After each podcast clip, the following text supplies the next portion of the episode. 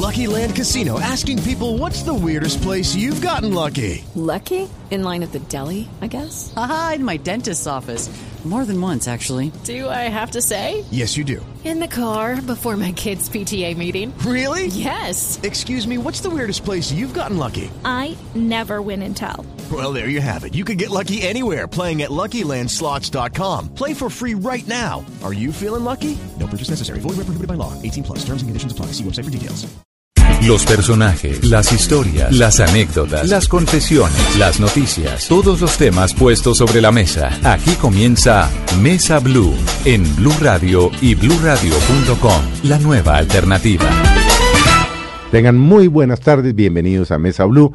Saludamos a los cientos miles de oyentes que nos acompañan en Bogotá, Medellín, Cali, Barranquilla, Cartagena, Bucaramanga, Armenia, en el Valle, Tunja, Neiva, Villavicencio y por supuesto todos los que nos acompañan a través de sus eh, teléfonos celulares y, su, y sus internet, se llaman ahora, ¿no?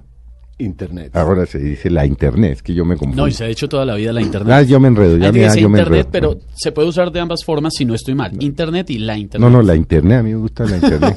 bueno, hoy por supuesto vamos a, a hacer un, un programa amable, eh, entretenido, con un personaje que tal vez ustedes no identifican cuando les diga el nombre, pero cuando les contemos qué es lo que ha hecho, van a saber exactamente de quién se trata. Me acompaña hoy eh, nuevamente Esteban Hernández. ¿Qué hubo, Esteban?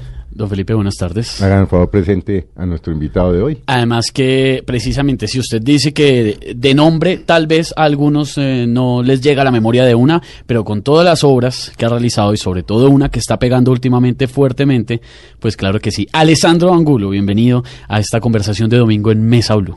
Hola, buenas tardes. Qué placer estar con ustedes esta tarde aquí. Gracias, Felipe. Esteban, qué bueno estar aquí. Bueno, Alessandro es director y productor de cine y de documentales.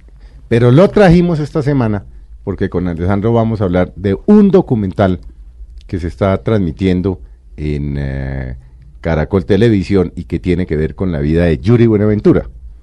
Correcto. ¿Cómo se llama? Se llama eh, Yo sé, pero, pues, Buenaventura, no me dejes más. Buenaventura Don't Leave Me, No en me inglés dejes más. también. Bueno, Alessandro, ¿por qué? Empecemos de- de- de- desde ahí. ¿Por qué un documental de la vida de Yuri Buenaventura?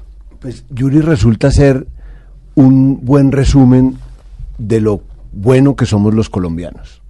O sea, Yuri es un tipo que nace en Buenaventura, en medio de todos los rollos que puede tener Buenaventura, que son conflictos que van mucho más allá del narcotráfico y de la guerra, pero están el cruce de razas, mejor dicho, es, Buenaventura es un, un resumen de lo que es Colombia, decide irse en algún momento por la violencia del país a París y después de tener una vida de verdad desgraciada, pues en el metro de París, en la calle, viviendo muy mal, empieza con su música a salir adelante y se vuelve una estrella en Francia con toda la creatividad colombiana, con toda la simpatía colombiana, es una maravilla de personaje. Y en Francia es tremendamente reconocido, ¿no? En la calle la gente lo saluda, la gente se conmovió muchísimo cuando conoció la historia de, de cómo había surgido y cómo había llegado a donde está Yuri. En Francia es impresionante, o sea, nosotros estuvimos con él grabando en Francia parte del documental y en algún momento estábamos filmando en la calle y llegó la policía a preguntarnos si teníamos permisos para grabar y bueno, muy antipáticos como son, Ah, como son los como franceses. son los policías franceses, Sí, porque y- son dos, ¿no? Sí, bueno. Sí, Y apenas vieron que era Yuri, que les gusta el camembert, que es un queso que no, Eso me decía mi tía. Sí, mi tía. Paisa decía, ve, ¿y a qué horas terminamos nosotros comiendo esto tan maluco? Exacto, exacto.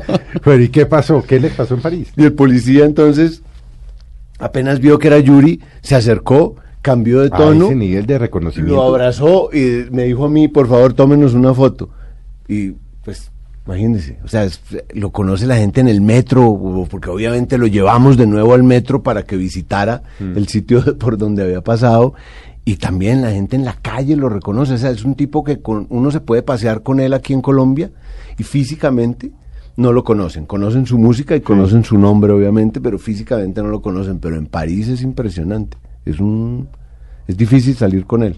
Pues Sí, en París es tremendamente arrollador, pero ya en Colombia a través precisamente de esta obra maestra de Alessandro, pues la gente está empezando a reconocerle ya también eh, el rostro y asociar esa cara esa figura con el super éxito que ha reflejado y con el que mucha gente también se refleja, ¿no? Yo creo que Yuri refleja un poco el sueño de muchas personas sumidas en la violencia o en las crisis que tenemos en nuestro país que quieren irse al exterior a surgir y que están esperando que como a él de, de un momento a otro les suene la flauta.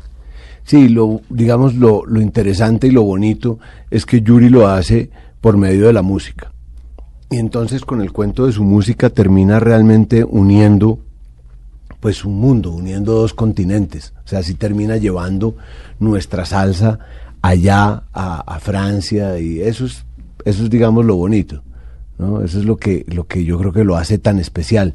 Y por otro lado, no ha abandonado Buenaventura. Entonces el tipo sí vuelve acá y de alguna manera, pues trae esa experiencia de allá y comparte eso con, con los músicos de Buenaventura y los lleva a tocar allá. O sea, sí crea como un vínculo, como un puente de doble vía entre, en- en- entre sus dos mundos. ¿no? ¿Cuál es el proceso, eh, eh, que, y hablemos específicamente de, de Buenaventura, de Yuri? eh, cuando a usted le dicen, dirija este documental, X o Y, de los muchos que ha hecho usted y de las películas que ha hecho usted, los cortometrajes, en fin, de las series de televisión, como Los Caballeros las prefieren brutas. Eh, a usted le dicen eso, haga esta vaina, ¿qué es lo primero? O sea, ¿Cómo hace uno para elaborar ¿Por eso dónde en arranca? visual? Porque una cosa es que uno se siente enfrente de la pantalla o enfrente de la televisión y uno la vea. Pero el que está detrás es el que se tuvo que haber imaginado escena por escena, música, diálogos, guion, o sea, un juego de cosas ahí para que cuadre. Visualizarla sin que exista, cuadre el si es que exista sí. todavía. Sí, digamos que lo importante ahí es encontrar un cuento. O sea, lo importante ahí es encontrar qué vamos a contar de Yuri y qué vale la pena contar. ¿Y por qué Yuri? Porque si no, pues no, si uno no lo sabe contar, pues va a quedar mal contado. ¿No? Entonces lo que vale la pena en cada pieza es encontrar pues realmente cuál es esa manera de contar la vida de una persona o un suceso o algo que pasó o una historia de ficción y cómo se cuenta, o sea, qué es lo que hay ahí. En el caso de Yuri, para mí era la historia, más que la historia de un emigrante, era la historia de una persona que realmente logra unir dos mundos. Y esos dos mundos son unos mundos paralelos muy parecidos, ¿no? Está, está Buenaventura por un lado, con lo que ustedes saben, y está París, pues también con lo que se conoce de París. Entonces me parecían dos contrastes, dos contrastes interesantes, ¿no? Que los une este personaje, ¿no? Y usted estuvo también en Buenaventura Claro. camellando, ¿verdad? Claro, con todo el equipo, ¿no? Un equipo en el de, yo fui el productor general de, de, de este documental y ahí estuvimos pues con Marcela Gómez, la directora, y con, y con Adriana, la productora, en fin, y con todo el equipo, pues un equipo gigante que trabajó durante casi un año, mucho tiempo para sacar adelante. el Pero, proyecto. pero, por ejemplo, usted llega a París, no sé, ve Montmartre, y van a Buenaventura, ¿cómo conecta? Es claro, a través del personaje, pero visualmente, ¿cómo conecta dos sitios tan disímiles, tan diferentes, que no tienen nada en común? Distinto en este caso del personaje. Claro, pero fíjese que es que este personaje los vuelve común porque uno empieza a descubrir en París cosas que se parecen a Buenaventura, así parezca chistoso. Y es que uno empieza a descubrir que la vida de Buenaventura es al lado del río y al lado de la bahía y los niños bailan y se botan a ese río y después uno en París descubre que en el verano la gente baila salsa, o sea, la música de Yuri al lado del río y cómo pues la ciudad de todas maneras tiene un contacto ahí con la música y con el agua. Después se vuelve esencial también lo que hace parte de la vida de él, o sea, era esencial ir al metro y buscar los músicos del metro y ver si dentro de esos músicos había músicos que habían tocado con él. Y encontramos músicos que habían tocado con él y entonces se vuelve una historia, digamos, fuerte y un poquito cruel porque uno ve a Yuri, que es un tipo exitoso y que ya no está en el metro, sino que está en la Torre Eiffel, ¿no? Y por otro lado uno ve esta gente que sigue ahí debajo de la tierra tocando música y que pues ahí siguen, ¿no? ¿Y cómo fue ese encuentro precisamente cuando fueron al metro, eh, se reencontraron con esas personas que habían compartido con él, digamos, entre comillas, escena, ahí en el metro, en, ese, en esos inicios tan duros? ¿Cómo, ¿Qué hablaron? ¿De qué, eh, cómo se miraban, cómo se veían, qué sentían de, de verlo a él, que ha alcanzado el éxito y de pronto ellos también anhelando eso? Pues uno siente eso, ¿no? Uno siente por un lado la alegría de volverlo a ver y por otro lado un poquito ese sinsabor de, de ellos mismos mirarse al espejo y decir todavía estamos aquí en el metro. Y eso es cruel, eso es duro. Pero digamos que mm, en el metro pasaron dos cosas sorprendentes. Una, Yuri no sabía que nosotros habíamos encontrado estos músicos. Entonces bajó con nosotros al metro. O sea, y- lo sorprendieron. Claro, y para él fue una sorpresa ver a su, a su antiguo compañero de oficio y de conga es, ahí. Entonces eso fue pues un shock de emoción fuerte y eso fue pues digamos maravilloso pues porque despertó también en Yuri pues una nostalgia y una cosa muy bonita. Que no se veían hace cuánto por ahí. No, pues no se veían hace yo creo que 15 años. Una cosa así. Pero además no, se, no solo no se veían, porque es que uno puede no verse con un amigo y eso siempre será maravilloso volverlo a ver, pero es que este amigo sigue allá en el metro. Ahí sí, nunca salió del metro. Nunca salió del metro. En cambio, pues Yuri sí pudo salir afortunadamente y tener la vida que tiene muy merecida, además. La otra cosa sorprendente del metro es que de pronto pasó una, una niña muy linda, una francesa espectacular, lo reconoció y le dijo, usted es el héroe de mi familia y mi papá está cumpliendo años hoy, qué coincidencia, hable con él, por favor. Y entonces Yuri cogió el celular que le pasó la niña y le cantó el Happy Birthday y después le cantó un bolero. Y esta mujer se puso a llorar y estaba tremendamente emocionada. O sea, de verdad, es maravilloso lo que logra Yuri, pero lo que logra la música, ¿no? O sea, es que uno se pone a pensar, y Yuri dice, Yuri es una persona que mide, no sé, uno... Bajito, uno sí, unos 60, sí. exacto, unos 60, flaquito y no sé qué, pero él dice que cuando él canta, él se vuelve un negro de dos metros. Y es verdad. Y él como negro de dos metros logra mover, pues, un estadio un- y un mundo, ¿no? ¿Por qué, por qué Yuri, eh, cuando llega el momento en que vende 4 millones de copias, toda Francia lo reconoce? ¿Por qué un latino llega a tener esa fuerza tan tremenda en un país como Francia y no sucede acá en Latinoamérica? No, yo creo que... En el alguna caso de él, por supuesto, sucede con otros artistas. Yo claro, yo no, no sé exactamente qué pasó ahí. Yo lo que me imagino es que las posibilidades de cualquier persona en Buenaventura son unas posibilidades también limitadas Muy en limitadas. términos de, ¿cierto? Es una vida mucho más dura hablando en serio, ¿no?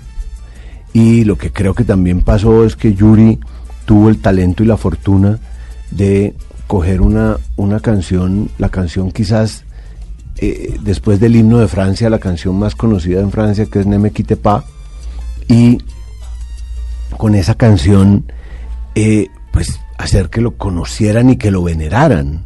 O sea, eso fue un lujo, ¿no? Que Y un lujo que no sea cualquier latino. Y un lujo que no sea, sí, nadie, sí, que no sea cualquier latino, ¿no? Si te hice Ahí, ahí estamos oyendo. olvidar Ah, momentos de malentendido y el tiempo perdido. Tienes que aprender a olvidar las horas que juntos matamos con nuestros silencios, la esencia del amor. Pero no me dejes, no me quite paz. Ne me quite pas, no me dejes más. Yo te ofreceré de perla de mí. Vienen de un país donde jamás llueve. ¿Qué lo impresionó a usted más? O qué, eh, después de, porque usted ya trabajó en varias cosas con Yuri. No solo ahorita el documental de Yuri. Él le ha musicalizado usted varias cosas. No habíamos trabajado juntos, pero sí lo conocía y pues de alguna manera eso también ayudó a que nos tuviéramos cierta confianza, que eso es esencial en este tipo de trabajo, ¿no? Sí es esencial que uno pueda ir más allá del susto de las cámaras y del susto del desconocido y que uno pueda de verdad tener Sacarle una charla. claro. Sí, tener una charla, tratar de entender cómo es él y cuáles son las cosas que, que lo mueven y que realmente le interesan y es un personaje, es un personaje.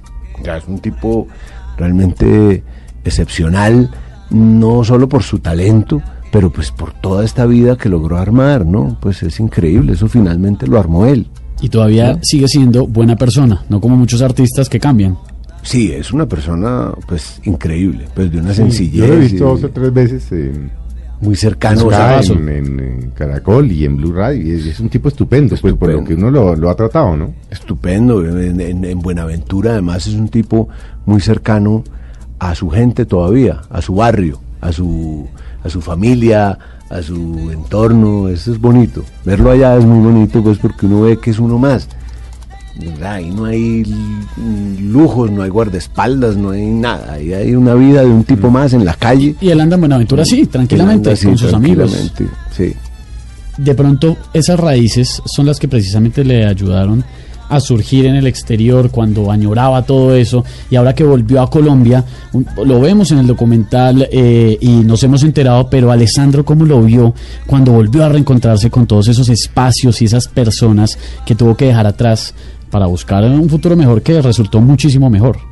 No, obviamente eh, yo creo que hay algo que une a todos los emigrantes, ricos y pobres, y es la nostalgia, ¿no?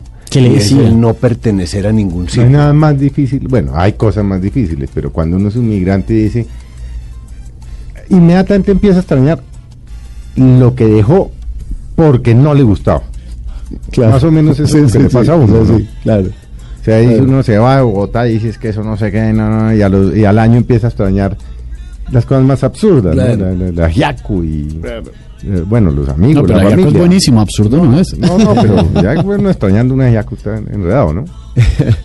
La cosa también del emigrante es que No pertenece. no pertenece. No pertenece. Termina Es no per- extranjero allá y acá. y acá.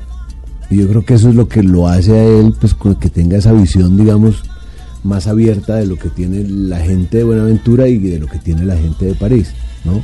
Él para París es el que les lleva el mundo latino, ¿no? Es una cosa increíble. Y él para, pa- para Buenaventura es no solo su puente hacia, hacia ese mundo, sino también es como, pues no sé, un tipo maravilloso que logró cambiar de vida, pues que, ¿no? Pero es eso, lo que se siente en el fondo es una gran nostalgia. O sea, cuando estábamos, cuando, cuando estábamos en, en- en Buenaventura, eso fue lo que yo sentí. Pues que el tipo, de alguna manera, no es de aquí, no es de allá. Decía algo, le comentaba algo. No, pues él, digamos, relató su Sí. vida y relató, pues, todos esos detalles de su vida que son impresionantes, pero que además son impresionantes no porque sea famoso o porque sea cantante, sino que casi que uno podría hacer un relato de cualquier emigrante y sería interesante, ¿no? Sería interesante, de hecho, ver cómo los emigrantes se parecen, ni- no importa su condición, ni su oficio, ni, su, ni el país a donde van, y terminan siendo casi que un, un país aparte, un planeta aparte. Un planeta donde cuando vuelven a vivir acá, Sí. pues tampoco es que estén 100% contentos con volver no, acá. no. Pero entre grabaciones, entre, entre cortes de cámara, le decía de pronto en la intimidad, oiga, siento esto, estoy emocionado, estoy nostálgico, me da duro. Sí, todo el tiempo, todo el tiempo. Es una persona muy sensible. Y en eso sí tiene, digamos, lo de artista. Es muy, muy sensible y muy cercano a, a todo. Pues es que él finalmente sus canciones son el viento en, en los árboles, en la selva, el ruido de las piedras en, en, en- el río. Pero cuando le digo esto, no se lo estoy diciendo como un cuento poético, sino que de verdad él se pone a oír el ruido de las piedras y de ahí saca una canción y de ahí cuenta una historia. Y de, de las anécdotas de su pueblo, de su gente, de sus amigos, él termina contando eso en una canción. O sea, es que las canciones de él, aparte pues la- la- las canciones francesas que ha cogido que no son de él o de los boleros que no, en fin, pero las canciones de él de él son increíbles porque son son de verdad un relato de su vida, de su entorno, de su es una maravilla. Yéndonos un poco a, a- a su trabajo, eh, ¿en qué momento de la vida usted, Alessandro, decidió ser director de cine, productor? Pues vea, por un lado, mm, mi papá siempre ha trabajado en esto de alguna Sí, manera, hay que de una manera interminente. el papá de Alessandro es el maestro Angulo. Sí, Siempre ha estado en el mundo de la literatura, de las artes, del, sí. Claro. Entonces, digamos que... Pero pues, cine, porque no es, que como descabellado, ¿no? Sobre en todo en Colombia. época Sí, era- descabellado, porque dice uno va a estudiar cine en Nueva York y, y eso de qué voy a vivir. En esa época era así, ¿no? En esa época, de hecho, pues en mi clase todos estudiaron carreras, digamos, formales. Yo fui el único Todos sus compañeros de Claro. derecho, medicina, Abogados, abogados, ingenieros. no sé qué. En esa época no se usaba. ¿Y qué le decían en esa época? No, les parecía un poco raro, pero no tanto también teniendo en cuenta el ámbito familiar. Claro. Si era una familia que, que, digamos, se prestaba para eso y para mí no era extraño y para mí extraño hubiera sido lo otro. Era el- eh, fue el colegio italiano, ¿no? Sí, El Da Vinci. del Da Vinci. ¿Y eso le influyó la educación en el colegio o, o era lo que vio en la casa? Pues es sobre todo lo que vi en la casa, Mm. digamos, el colegio también de alguna manera, pero sobre todo cómo crece uno en la casa y cómo, digamos, tuve la suerte también de que no hubiera ninguna obligación de estudiar nada.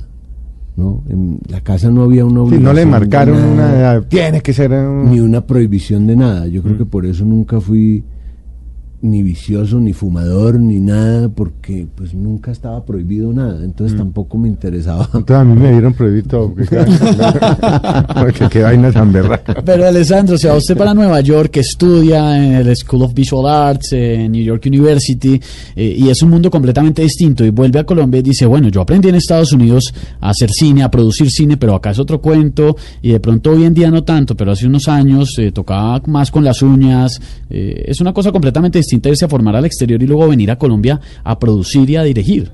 Si uno termina como el emigrante, uno termina extrañando. Similar a la historia de. Yuri. Claro. Claro. Y también extrañando cuando está allá lo de acá y cuando está acá extrañando lo de allá y uno termina así.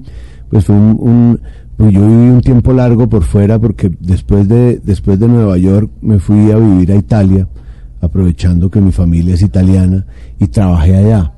Y entonces cuando regresé, digamos que no estaba tan perdido en el espacio porque ya había trabajado. Digamos que el paso duro es salir de ser estudiante a trabajar. Una vez que uno ha trabajado, pues ya lo otro se vuelve es un cambio de trabajo. Y en Pero- Italia trabajó. Y en Italia trabajé, trabajé como director haciendo publicidad y haciendo videos Se musicales. arrancó más con la publicidad, ¿no? Claro. Y en Nueva York también estuvo en publicidad. comerciales, sí. Y ahí después incursionó en unos cortometrajes. Claro. Y, y, as- y- y terminé, digamos, hace, hace unos años ya metiéndome más en cosas de contenido, pero sí empecé como director de publicidad y director de videos musicales, que era una cosa de en boga en esa época con el famoso canal MTV, que era como una emisora de música y de videos musicales, ¿no? Brandestini es el eh, segundo apellido, ¿no?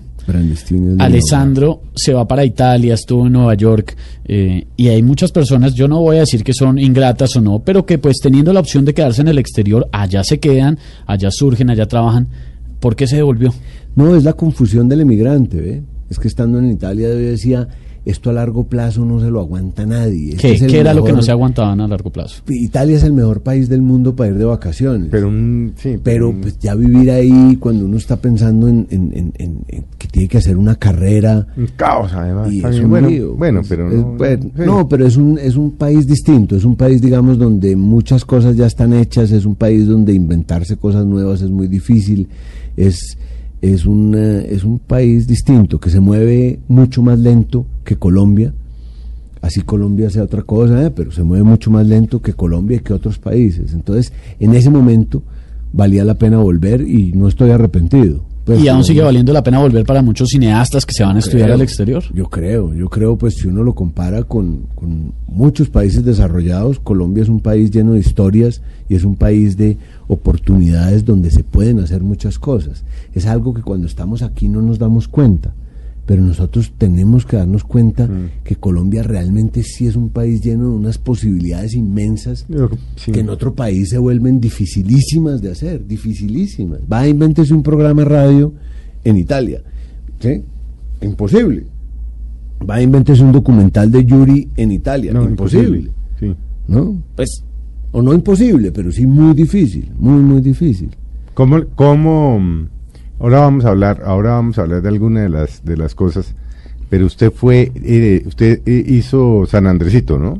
San Andresito. Buenísima, además, muy divertida. Ah, bueno. ¿Por qué se metió ahí en, como en la ya largo, como película? Pues el cuento el cuento mío era tratar de hacer historias, películas o documentales casi que desde el principio. Encontré en la publicidad algo que me gustaba mucho en la forma y que era una manera de vivir, ¿no? Pero en la medida que fueron apareciendo oportunidades aquí en Colombia para hacer documentales y películas, pues me fui metiendo más por ese lado. En el caso específico de San Andresito, para mí San Andresito es también un resumen de lo que es Colombia. Es un resumen, sin lugar a dudas, lo que pasa en San Andresito es el reflejo de lo que en sabores, país. personas, todo. todo. Pero además San Andresito tiene un marco moral muy claro. Y es, todos los colombianos vamos desde chiquitos a San Andresito, todos los colombianos sabemos que lo que venden en San Andresito es de contrabando, Sí. por lo tanto ilegal, Mm. ¿cierto? O chiviado, por lo tanto más ilegal, Mm. ¿no? Pero todos vamos y es como somos los colombianos. Los colombianos yo creo que tenemos un marco moral muy claro, pero es un marco que está un poquito torcido. Es que se mueve, sí, se mueve. Sí, está Sí. un poquito torcido. Eso por un lado. Y por otro lado también San Andresito representa esa viveza y esas ganas de trabajar y de moverse de todos los colombianos sin tener en cuenta la legalidad o el glamour o lo que sea. Entonces en San Andresito hay, no sé, hay unos personajes que llegan por la mañana y que no tienen la plata para el bus para devolverse. Mm. Y ellos lo que hacen es que le piden prestado al de los almacenes juguetes o repuestos para el carro o películas y se van a la calle en San Andresito y tratan de vender eso ahí y lo que sacan es una cosa que les permite para vivir el día. Ese es el, el que está, digamos, más abajo. Y arriba están pues los grandes contrabandistas, dueños de las bodegas y no sé qué. Pero ese es un resumen de, De lo que es el país. De lo que sí, lo que es salir adelante. Entonces yo quería contar eso y contarlo obviamente con otra característica nuestra, que es la mamadera de gallo. El humor de Mamadera de gallo para Sí, todo. Claro. sí. Vamos a hacer un breve corte y seguimos con am, Alessandro Angulo, que fíjense que ya cuando uno lo oye, dice, ah, este es el tipo que está detrás de esto que yo vi, o que fui a cine, o que lo vi, porque claro, detrás de esto, pues siempre hay quien hace la tarea. Ya vamos a, a- volvemos con ustedes en unos breves minutos. Ya regresamos con Alessandro Angulo en Mesa Blue.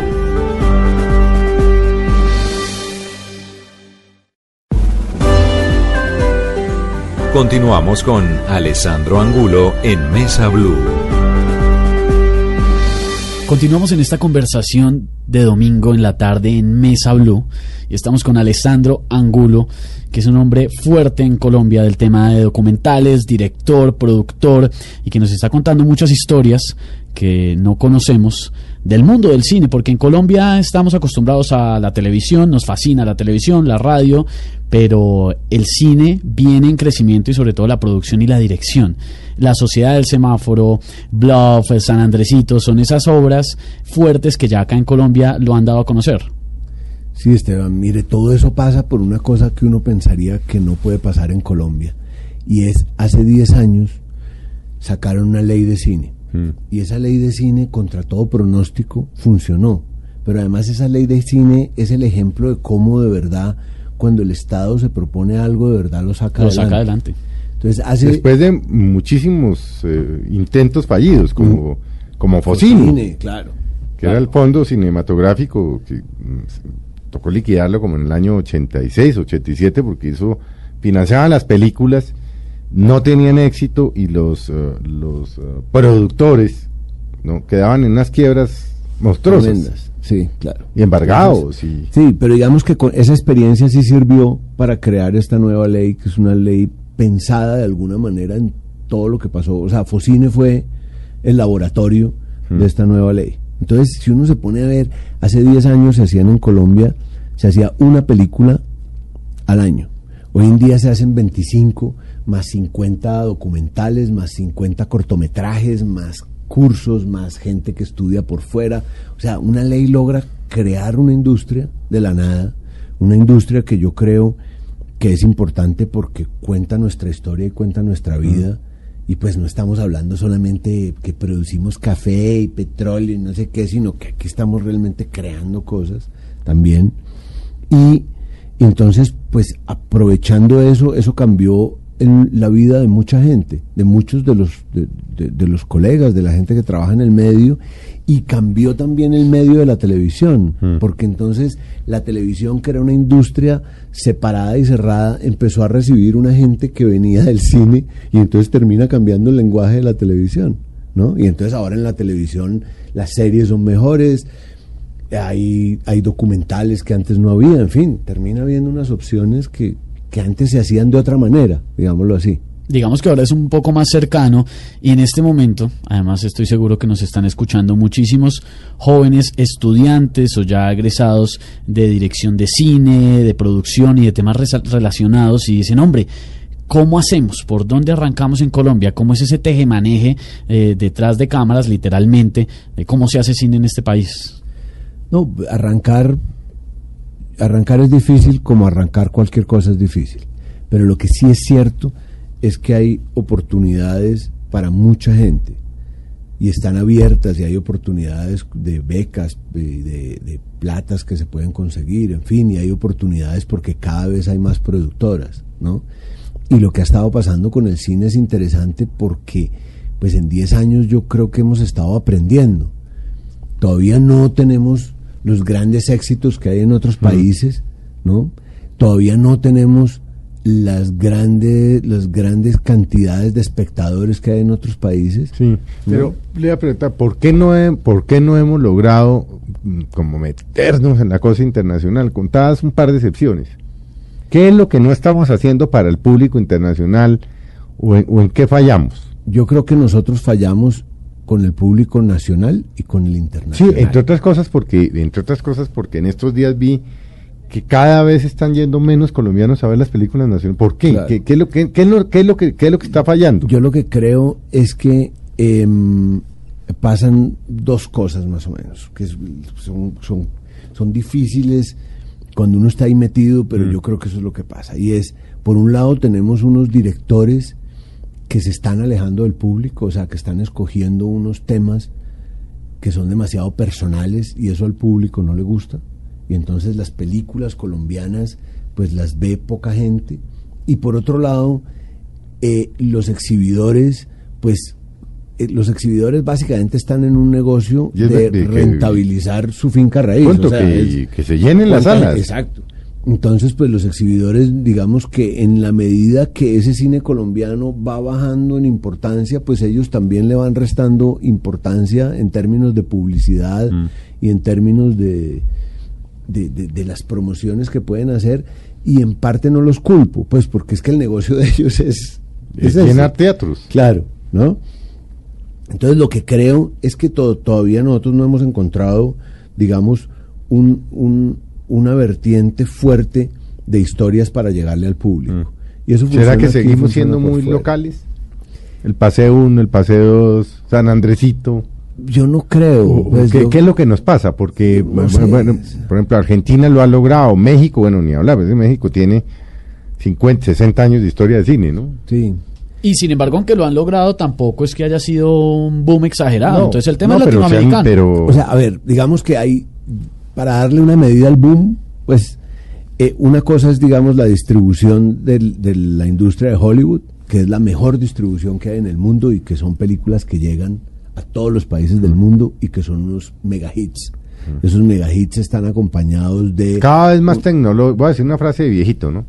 Cada vez más tecnológicos y menos cine. Claro, eso es cierto. Porque ya va uno y esas películas que veía uno antes, como no sé, Cinema Paraíso, o Los Coristas, o bueno, es- estoy mencionando unas que ni siquiera fueron hechas en Hollywood, pero ahora es más tecnología, más efectos especiales, unas vainas Sí, artísticas. como vez que el que no está montado en ese tren de la tecnología es el que no, no le va bien. Porque, por ejemplo, el efecto Bollywood, ese auge en la India, también se ha ligado mucho a la tecnología. Claro, ahora lo que yo creo es que separando Hollywood, que digamos es tecnología, es grandes producciones, es grandes estre- estrellas que ellos mismos promocionan, separando eso, de todas maneras hay un nicho de grandísimas películas como las que usted mencionó, cine italianas, indepen- pero, franceses. pero entonces esas van a otras vainas, al Claro. Sundance Festival o al Festival de Toronto, al Festival de Montreal, al Pero festi- esas también le pueden llegar al público, de alguna manera. Mm.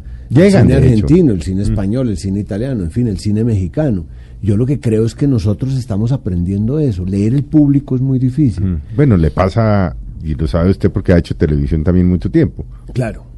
Usted hace un producto en televisión y funciona o no funciona. funciona. Y, y se la pudo haber metido toda. Toda.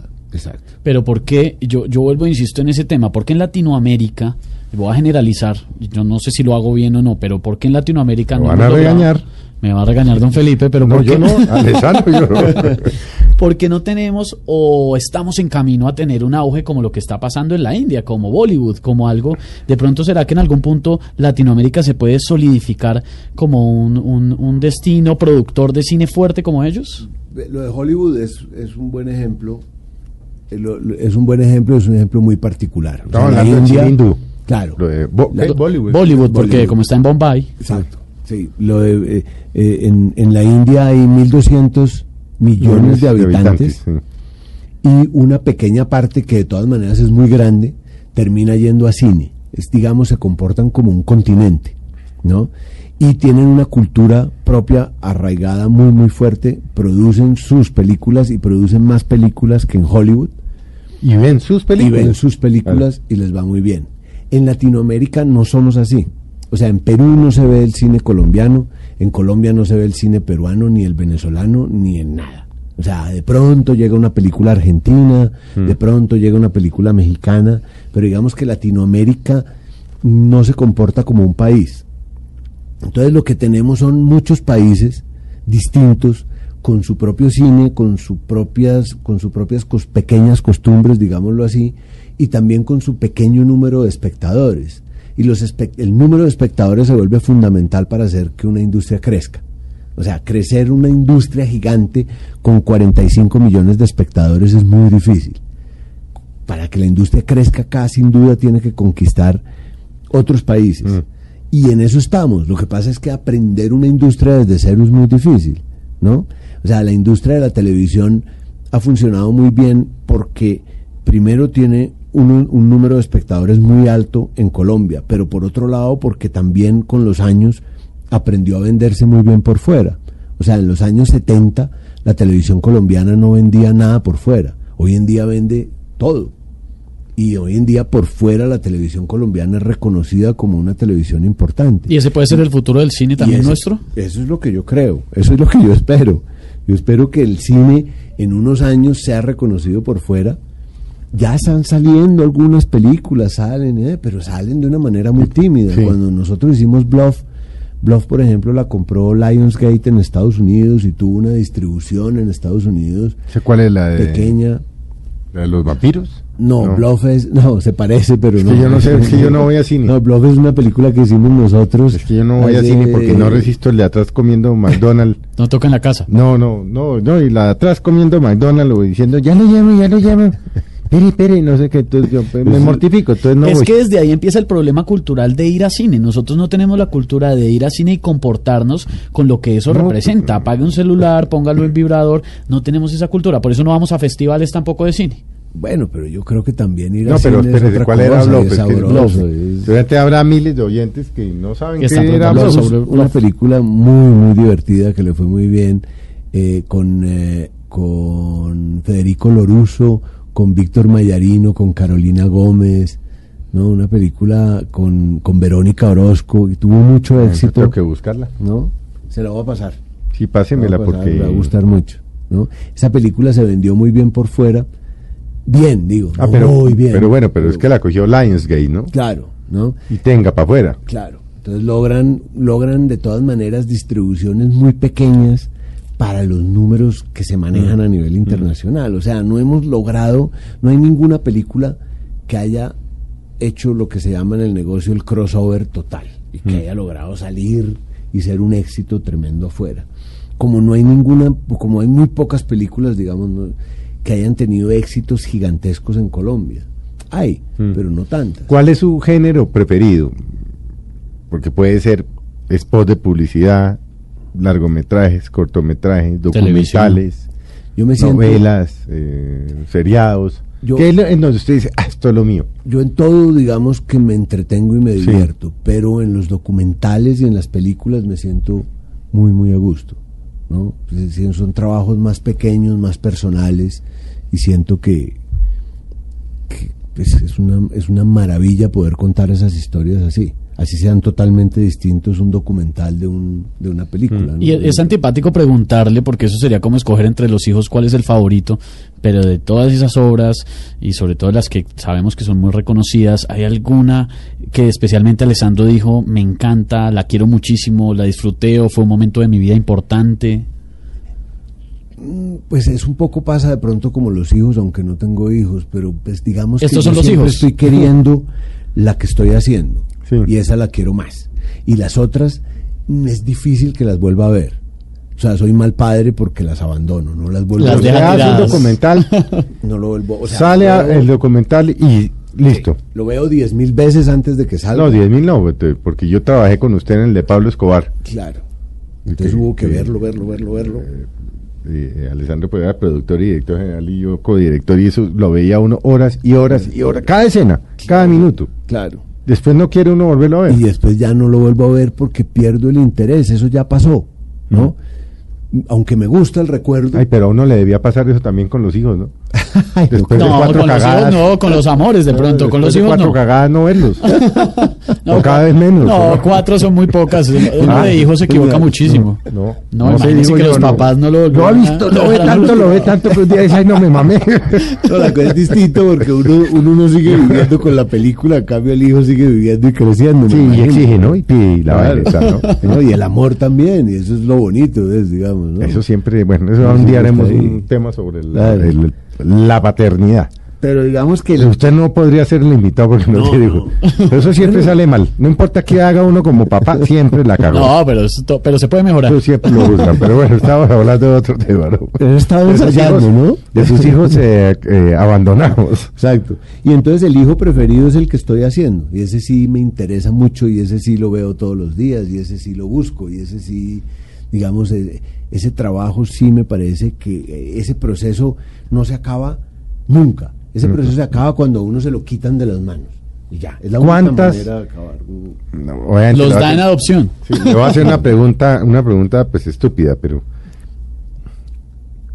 ¿cuántas horas de trabajo puede haber en un documental de una hora?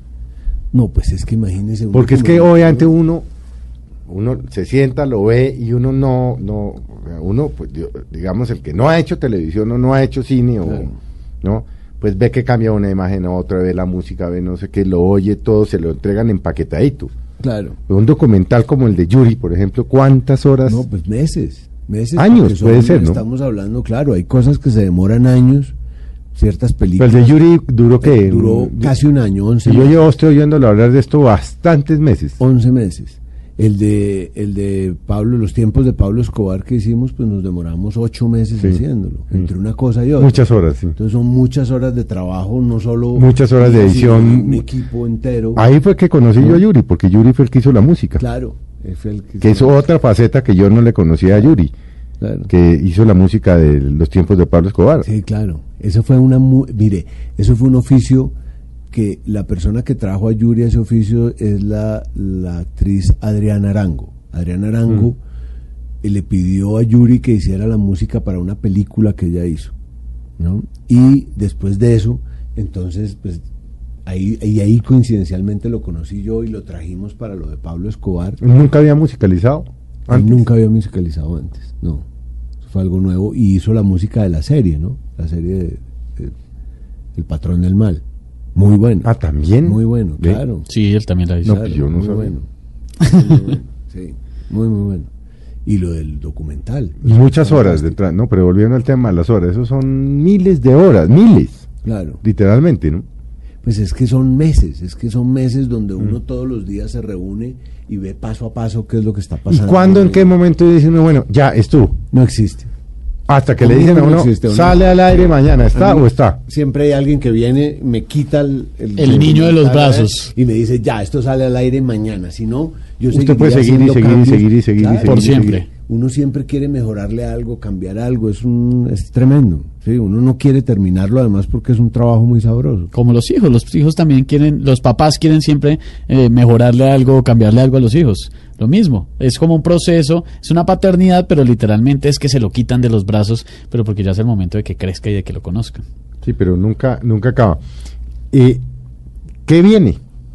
Pues, ¿En qué anda? En este momento estamos trabajando una serie para Caracol divertidísima, muy, muy buena, que se llama Los hombres también lloran. Mm.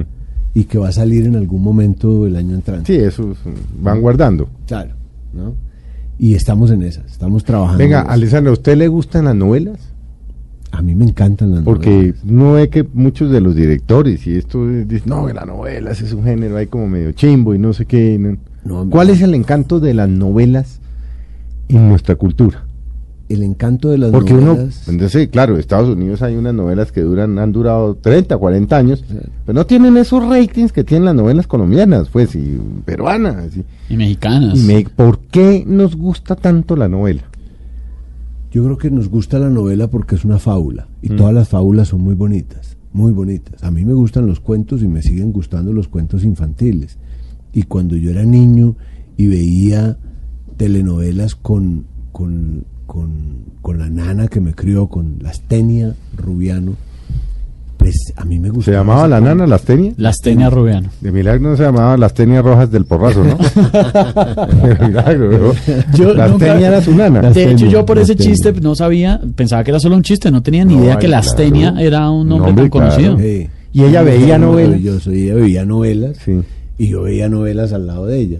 Muchacha italiana viene, Viene a a casarse, casarse, sí. ¿no? Y ese tipo de novelas. Usted tal vez era muy chiquito cuando simplemente María. Y simplemente María Debió tocar, tocó, pero ya, ya, pero, ¿no? eh, Los ricos acuerdo- también lloran. Claro, de la fábula, Mm. ¿no? Una maravilla. una Y maravilla. eso es lo que nos hace tan adictos a las novelas. Yo creo que eso es lo que nos hace tan adictos y para mí, para, para mí, para hacerlas, digamos, se necesita más que una adicción a verlas, se necesita es una adicción a querer contar el cuento.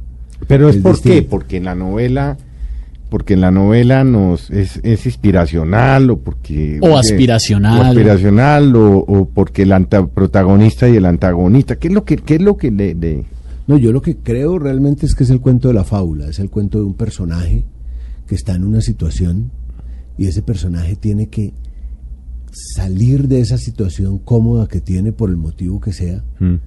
y tiene que luchar contra una cantidad de adversidades para salvar su propia vida, para salvar su amor, para salvar su bienestar, lo que sea, su familia, ¿cierto?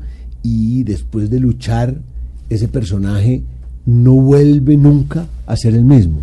Ese personaje va a ser otro, mejor, peor, lo que sea, pero va a ser otro, casi siempre mejor en la novela. Entonces yo creo que esa que es la historia de, de- de las fábulas nos gustan a todos, nos gusta oírlas, nos gustan que nos las cuenten, pero nos gustan desde la época de los griegos y seguramente desde la época de las cavernas, pues.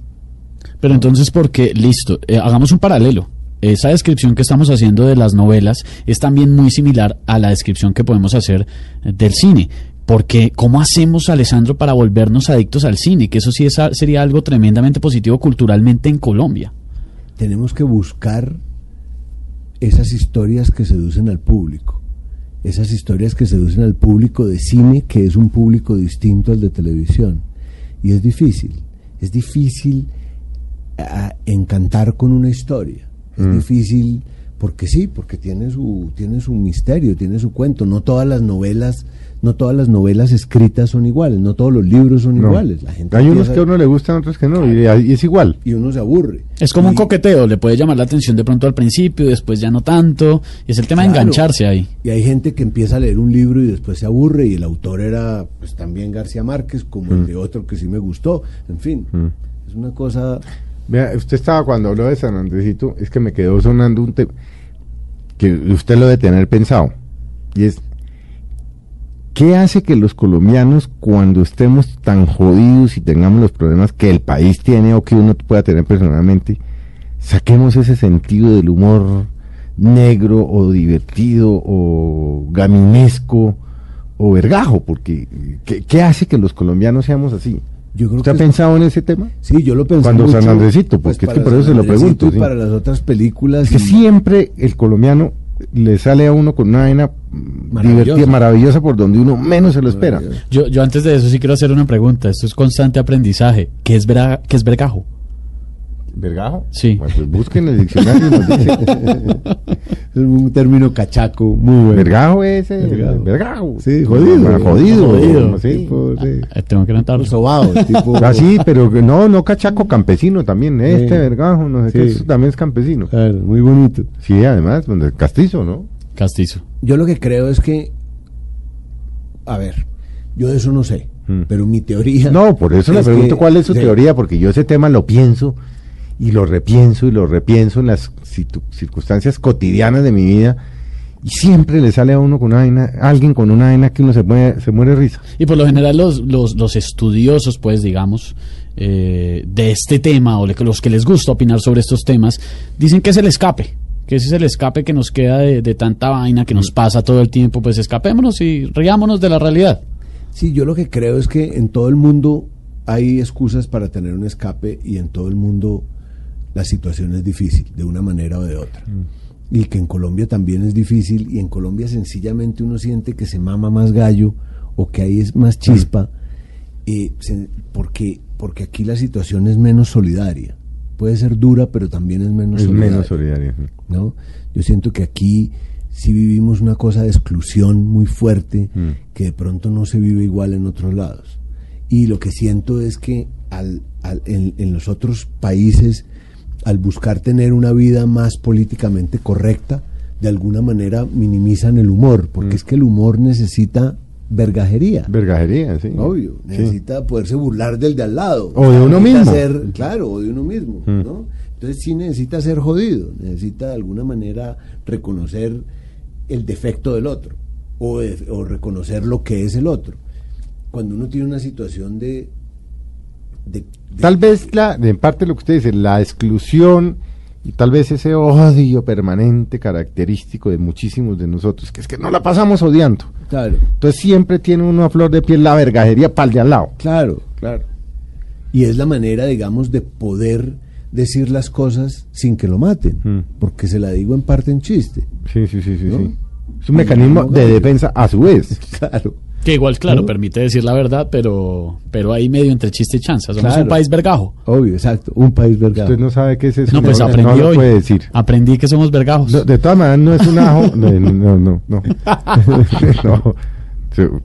Para que lo tenga claro. Claro. Bueno, pues Alessandro, la verdad, fíjense ustedes, eh, los que nos han acompañado hoy en Mesa Blue, es que lo que les decíamos al principio, uno dice, bueno, Alessandro Angulo, ya saben, es el hombre que está detrás de muchísimos de los documentales, de las películas, de las producciones que vemos nosotros en, pues, en los teatros, en televisión, y que pues es el que logra poner en una sola pieza lo que está totalmente repartido en todas partes. O, ac- o acaba de ser una mala definición. No, por favor, acompáñeme siempre para que usted defina lo que yo hago, porque es que No, no, es que yo no sé. Que lo edifique. Suena muy bien. No, eso, a mí, eso a mí del cine y la tele se me dificulta enormemente. Bueno, y eh, don Esteban. No, hombre, buenísimo porque no solamente que aprendemos un montón, miren que nos damos cuenta de muchas realidades de nosotros, de nuestro país y el por qué de pronto nos falta dar unos pasitos y estamos tímidos en temas como es en el cine. Yo creo que la predicción de Alessandro se va a dar y que nos vamos a convertir en Pues una ojalá, ¿no? Eso espero, eso Ojalá, espero yo. Sobre todo usted. No, y podemos, somos vergajos, entonces se puede lograr. Ale- se quedó con la, paga- la Sí, palabra. no, ¿no? me fue buenísimo. Bueno, Alessandro, muchas gracias por haber estado con nosotros. No, ustedes, qué charla tan sabrosa. Usted sabe que esta es su casa, ¿no? Gracias, aquí volveré. Domingo que, domingo que no tenga mucho que hacer, llame y Vengo. Acá almorzamos, la pasamos rico. Aquí la pasamos rico. bueno, a, a todos ustedes que nos acompañaron eh, hoy, pues muchas gracias. Los esperamos dentro de ocho días en Mesa Blue. Y acaban de tener una muy buena tarde en compañía de sus seres queridos, de la gente que quieren. Y solo recuerden que mañana el lunes, es que solo lo digo, solo lo digo por Vergao. Tengan- por Vergao, sí, bueno. Y ya es diciembre, además. Tengan muy, muy buena tarde todos ustedes.